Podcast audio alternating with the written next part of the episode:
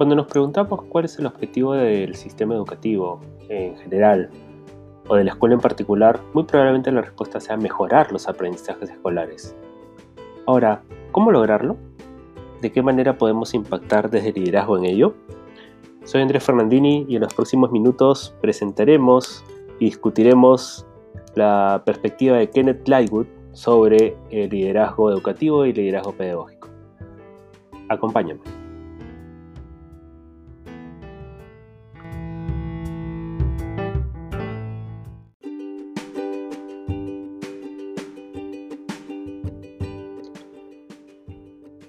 Kenneth Lightwood es quizás uno de los teóricos más importantes en este tema de liderazgo educativo por la vasta investigación empírica que ha realizado y ha consolidado acerca de diferentes experiencias en diferentes contextos. Resulta interesante empezar con la definición que Lightwood hace de liderazgo, que incluso trasciende los límites de la educación, sino que también se podría aplicar a otros contextos organizacionales. Básicamente dice cuatro cosas respecto al liderazgo. Primero que el liderazgo es, es un efecto o una función social, no individual.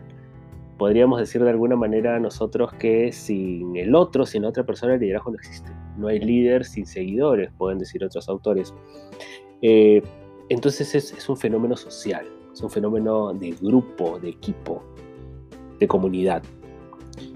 El segundo punto que menciona el autor es que en su definición de liderazgo es que el liderazgo debe tener un propósito, una dirección. El caso del liderazgo educativo, como hemos dicho antes, es el logro de aprendizaje, es lograr o asegurar el aprendizaje. Pero en general el liderazgo plantea un propósito, una visión. En tercer punto, el liderazgo es funcional. Se ejerce independientemente del puesto no solamente el jefe o la jefa va a ser líder, sino que se puede ejercer en diferentes momentos. De hecho, para Lightwood se trabaja el término de liderazgo distributivo, ¿sí? que se enfoca en que no en el sentido de todos somos líderes, que eso tendría, este, más bien tendería al desorden, acciones individuales, sino más bien a la sinergia, con esta idea de eh, relaciones coordinadas, conscientes, entre algunas, muchas o todas las fuentes de liderazgo en una organización. Entonces, cuando hablamos de, de que es funcional, el liderazgo distributivo en buena manera nos habla de una alineación, un alineamiento planificado o espontáneo también a veces, pero con tareas funcionales concretas, pensadas, con acuerdos, con compromisos, con confianza, como ya decíamos antes, con, mismo, con un mismo propósito, con cooperación. En el, punto, en el cuarto punto, eh, Lightwood afirma que el liderazgo es de alguna manera visto desde un contexto determinado. Entonces el liderazgo es contextual, es contingente. Es muy parecido a lo que para Hershey y Blanchard era el liderazgo situacional. Es decir, se ejerce el liderazgo a partir de la realidad de un equipo, de una escuela, de una organización. Tomando todos estos conceptos, podríamos, eh, podríamos trabajar y, tratar de enmarcar la teoría de Lightwood en las cosas que nos van ocurriendo en nuestra experiencia docente. Seguramente si tú eres docente de alguna institución educativa, has empezado a reflexionar acerca de la forma en que se está ejerciendo el liderazgo, por ejemplo, directivo. Para el Ministerio de Educación del Perú existe un documento llamado el Marco del Buen Desempeño del Directivo, que lo que plantea es justamente cómo se debe ejercer el liderazgo pedagógico. Mucho de este documento se ha basado en las ideas de Lightwood, de hecho lo citan en, varias oportunidades, eh, y trabajan, y trabajan eh, a, partir de esta figura de un líder que influye, inspira y moviliza acciones a la comunidad educativa en función de lo pedagógico, en función de asegurar el aprendizaje. Para Lightwood hay una serie de, de conceptos, de afirmaciones que nos dan a entender la forma o los logros en que este liderazgo puede impactar en esos resultados a los que hemos aludido antes. Para Lightwood, el liderazgo escolar contribuye de manera importante al mejoramiento del aprendizaje escolar.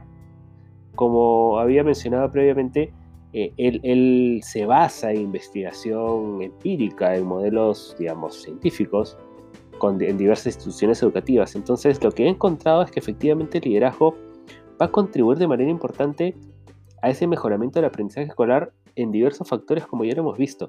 También llega a afirmar que el liderazgo es ejercido primero por los directores y profesores y luego puede ser distribuido a otros.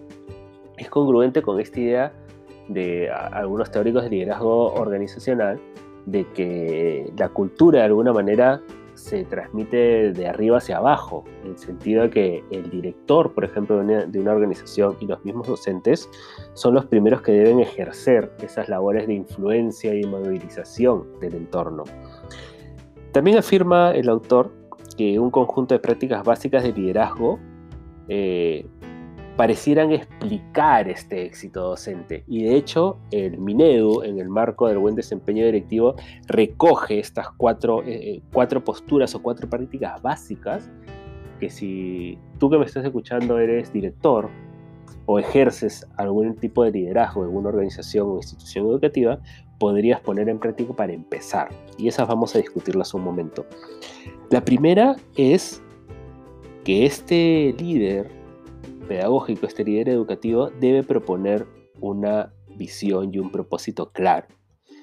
Debe partir del ejemplo primero, de altas expectativas de rendimiento para proyectar hacia dónde queremos llegar. Sin eso no hay nada. Sin norte no sabemos hacia dónde ir. Esta parece ser una práctica, una buena práctica recurrente en todas las investigaciones que se han hecho al respecto. Un liderazgo fuerte que proponga un rumbo, una ruta. Como segundo, como segundo tarea o acción, o, o buena práctica, está el trabajar en el desarrollo de las personas. Sin formación y capacitación, pues poco podremos llegar, ¿cierto? A pocos lugares podremos, podremos desarrollar algún tipo de éxito, ya sea en el trabajo con la comunidad educativa, profesores, docentes, o con los estudiantes o sus familias. Tenemos que formarnos. Y ese líder, directivo tiene que poder formar o generar una plataforma de formación en todo momento y por supuesto de autoformación. El tercer punto sería el poder rediseñar la organización. Hay que innovar, hay que cambiar estructuras, procesos, generar instrumentos de colaboración. Es necesario, es imprescindible trabajar a partir de ese rediseño incluso de la estructura de los procesos de la organización. ¿Sí? Hay que, es necesario, si es este, hacerla de una manera más horizontal, eh, proponer espacios colegiados de transmisión, de compartir de buenas prácticas de aprendizaje, aumentar esa capacidad de colaboración, de interacción.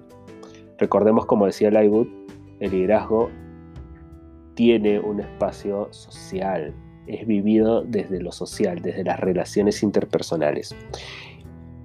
Y una última, cuarta, muy buena práctica por la cual podríamos empezar a trabajar o a desarrollar el tema de liderazgo pedagógico para el iWood sería gestionar los programas de enseñanza-aprendizaje. Hay procesos, formas, metodologías que podemos innovar, desarrollar, repensar. Cuando el Minedu acoge estas cuatro prácticas y las instaura como las prácticas que debería tener un directivo, un líder directivo, un líder pedagógico en la escuela en el Perú, de repente nosotros lo que vemos es que chocamos primero con, el tema de falta de recursos, de ciertas carencias, ¿cierto? Sobre todo cuando hablamos de rediseño de la organización o gestionar los, programas de enseñanza, incluso con el desarrollo de personas, hablamos de presupuestos, la capacidad de enfrentarnos a lo que tendría que hacer un directivo desde lo, que puede darle eh, los, diferentes, los diferentes estamentos públicos, pero también hablamos de un tema actitudinal. Hablamos de un tema actitudinal de querer comprarse el pleito de que esto funcione y esa es otra característica básica de liderazgo, el líder que, se compromete. De hecho, Laigut hace una, una afirmación más cuando habla de liderazgo pedagógico y habla del trabajo con la diversidad. Habla de que los líderes exitosos trabajan con la diversidad no solo de los estudiantes, sino de los docentes, de las familias. Pueden a partir de eso lograr lograr promover el logro o el desarrollo escolar, mejor dicho, la equidad, la justicia, comunidades sólidas en la escuela y en la casa y expandir la capacidad, el capital social finalmente. Otra vez volvemos al tema de las relaciones interpersonales. Eh, ah, otro punto importante de que habla es justamente trabajar con las emociones. El mundo emocional, actitudinal es lo que va a equilibrar, como decíamos previamente esto.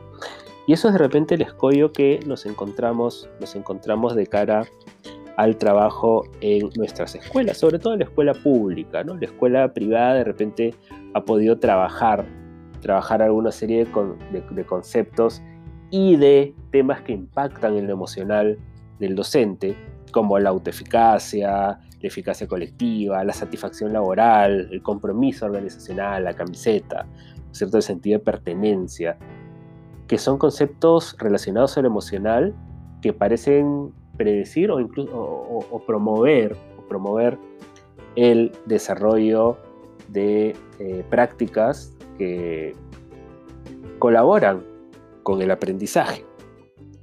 Por supuesto, hay cosas que son mucho más fáciles de ver, como el rol del estrés o el estado de ánimo, en el compromiso de los docentes, docentes que vemos que abandonan su práctica o que dejan de intentarlo, por así decirlo, por sentirse abandonados, por sentir que esto no vale la pena, por sentir que esto no funciona. ¿Cómo regular a trabajar sobre estas emociones? Lywood nos da algunas luces. Él habla sobre la gestión, como la carga o volumen de trabajo, regular la complejidad de esa, de esa, carga laboral, trabajar en una cultura escolar, eh, la estructuración de las escuelas, las relaciones con la comunidad, todo eso que puede hacer que el docente sienta, no solo que se sienta valorado, sino que sienta que tenga una plataforma de trabajo necesaria y suficiente por lo menos para enfocarse en su rol, que es generar el aprendizaje con el estudiante. Para el Minedu, para el estas buenas prácticas de dirección escolar se basan en tres pilares o en tres ejes que también sería importante señalar y discutir. Primero, la más, y la que señala como más importante es la gestión pedagógica, que tiene que ver con la organización de la escuela, el acompañamiento, su propia ética profesional y personal, cuánto se forma él como docente, hablo del directivo, eh, etc. Eh, el segundo eje sería la escuela y el trabajo con la familia y la comunidad, esa relación escuela-comunidad Recordemos que la escuela pública está muy enraizada en lo que pasa en la comunidad, sobre todo si nosotros tomamos el ejemplo de una escuela rural, el colegio se vuelve un eje de desarrollo por un lado, pero también de, opinión, incluso de bienestar. El niño que eh, en un espacio rural puede ir a la escuela probablemente tiene una mayor expectativa de desarrollo hacia futuro.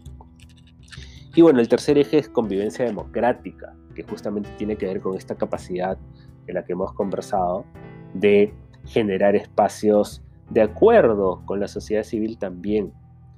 Eh, es interesante que para el MINEDU ese marco del desempeño docente tiene dos dominios que además se subdividen en competencias y se aterrizan a desempeños. Pero si, si vemos a qué se refieren esos dos dominios, el dominio número uno se refiere a la gestión de las condiciones para la mejora del aprendizaje. Es decir, cómo preparo el terreno, qué condiciones, qué base yo genero para que este docente despegue, por ejemplo, no solo para el docente, sino para que todo el sistema educativo este, funcione. Y el dominio 2 tiene que ver con las orientaciones de los procesos pedagógicos para la mejora de los aprendizajes. Es decir, a partir de ese terreno y esa plataforma, ¿cómo voy a conseguir el aprendizaje? Entonces, eso creo que está muy relacionado a lo que habla Lywood, de cuál es el rol del docente, eh, perdón, del, líder, del directivo. ¿Por qué? Porque es un líder que, como hemos visto, distribuye. Hay una frase que recoge Lywood en una de sus investigaciones de uno de los CEOs del distrito, que, de, las escuelas donde él trabajaba, que él decía, hacemos esto para eliminar el ego del sistema. La individualidad no funciona, lo que funciona es la práctica colectiva del liderazgo. En el sentido de que no es que todos seamos líderes así de manera desordenada, sino como ya decíamos, cómo podemos articular esa forma de trabajar de trabajar juntos y generar estas prácticas que ya hemos visto. Para y ya para ir terminando, para Lywood se plantea esta noción, se plantea esta noción de que el liderazgo escolar, el liderazgo educativo puede ser una fórmula adecuada para no solo para generar aprendizaje, sino para sostenerlo en el tiempo. Creo que hay mucho espacio más para discutir, hay mucho espacio más para, para pensar, pero creo que este es un buen espacio y es un buen punto de partida para generar, generar algunas acciones iniciales en nuestras respectivas labores, nuestros respectivos espacios educativos, ya sea si somos directivos, somos líderes pedagógicos o si trabajamos en un equipo que quiere explotar la forma de liderar en conjunto. Muchas gracias por su atención. Nos vemos pronto.